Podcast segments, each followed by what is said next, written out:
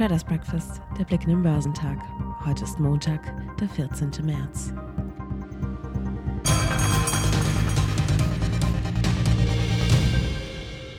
Wegen des anhaltenden Ukraine-Krieges und der hohen Inflation bleibt die Lage an den Aktienmärkten zwar angespannt. Die Autoren des Börsenbriefes Bernecker Daily zeigten sich aber vorsichtig optimistisch. Nach zwei Ausverkaufstagen verläuft eine Marktstabilisierung nun etwas vorsichtiger, aber überzeugender, hieß es. Entscheidend sei allerdings eine Waffenruhe in der Ukraine. Ansonsten wird nicht wirklich investiert, weil Kriege in ihrem täglichen Verlauf nicht vorhersehbar sind. Die Aktien im asiatisch-pazifischen Raum tendierten am Montag uneinheitlich. Der Hang Seng Index in Hongkong fiel bis zum Nachmittag 3,8 Prozent. Der Shanghai Composite verlor 1,3 Prozent, während der Shenzhen Component um 1,6 Prozent nachgab. Der südkoreanische Kospi sank ebenfalls um 0,9 Prozent. In Japan kletterte der Nikkei um 0,8 Prozent nach oben. Der australische S&P ASX 200 stieg um 1,1 Prozent. An den US-Börsen haben am Freitag Aussagen des russischen Präsidenten über weitere Gespräche mit der Ukraine nicht gezündet. Im Gegenteil, der Leitindex Dow Jones Industrial verlor 0,7 Prozent auf 32.947 Punkte. Wladimir Putin hatte gewisse positive Veränderungen ausgemacht in den Gesprächen mit den Vertretern der Ukraine.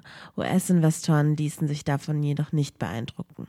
Auf Wochensicht verbuchte der Dow Jones Industrial ein Minus von rund 2 Prozent. Die anderen großen Indizes wiesen am Freitag höhere Verluste auf. So verlor der marktbreite S&P 500 1,3 Prozent auf 4.204 Punkte. Der technologielastige Nasdaq 100 büßte 2,1 Prozent auf 13.302 Zähler ein. Hier summierte sich der Wochenverlauf und der Wochenverlust auf knapp 4 Prozent. Das war das größte Wochenminus seit Januar 2021. Ich gebe zu bedenken, dass Putin in den vergangenen Wochen eine Menge gesagt hat und das meiste davon war nicht vertrauenswürdig, sagte Analyst Craig Earlham vom Handelshaus Oanda. Es gebe kaum Grund für Optimismus, auch wenn die Märkte wieder stiegen. Und mit dieser Ansicht halte er es wohl mit der Mehrheit. Investoren sollten besser noch die weitere Entwicklung abwarten. Sollten sich allerdings die positiven Signale häufen, dann können an den Märkten tatsächlich eine Erholung einsetzen. Mit Blick auf Einzelwerte standen die Aktien des Softwarekonzerns und SAP-Rivalen Oracle nach Quartalzahlen im Blick.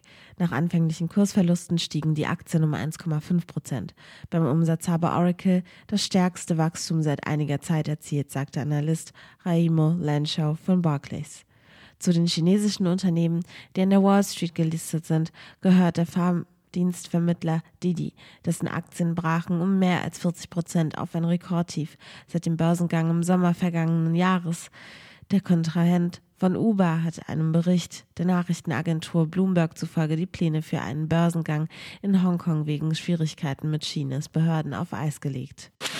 Eine als schwach eingestufte Produktionsprognose des E-Autobauers Rivian dem Lieferkettenprobleme das Leben schwer machen, brockte der Aktie einen Kursrutsch von 7,6 Prozent ein.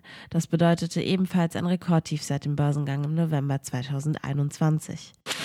Der DAX baute seinen Gewinn bis zu 3,7 Prozent auf und im späten Handel bröckelte der deutsche Leitindex aber merklich ab und schloss nur noch mit einem Plus von 1,4 Prozent bei 13.628 Punkten.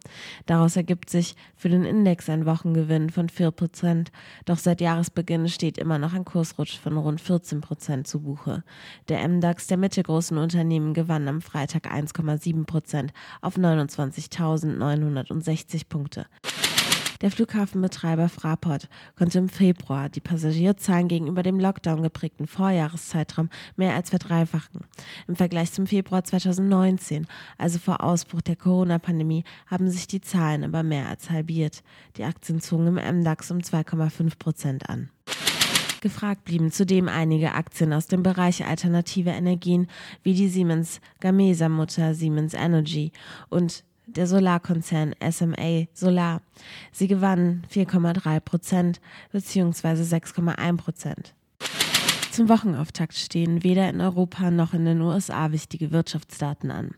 Geschäftszahlen melden Deutz, Hyperport und Talanx. Der DAX wird heute im Plus erwartet bei 13.837 Punkten.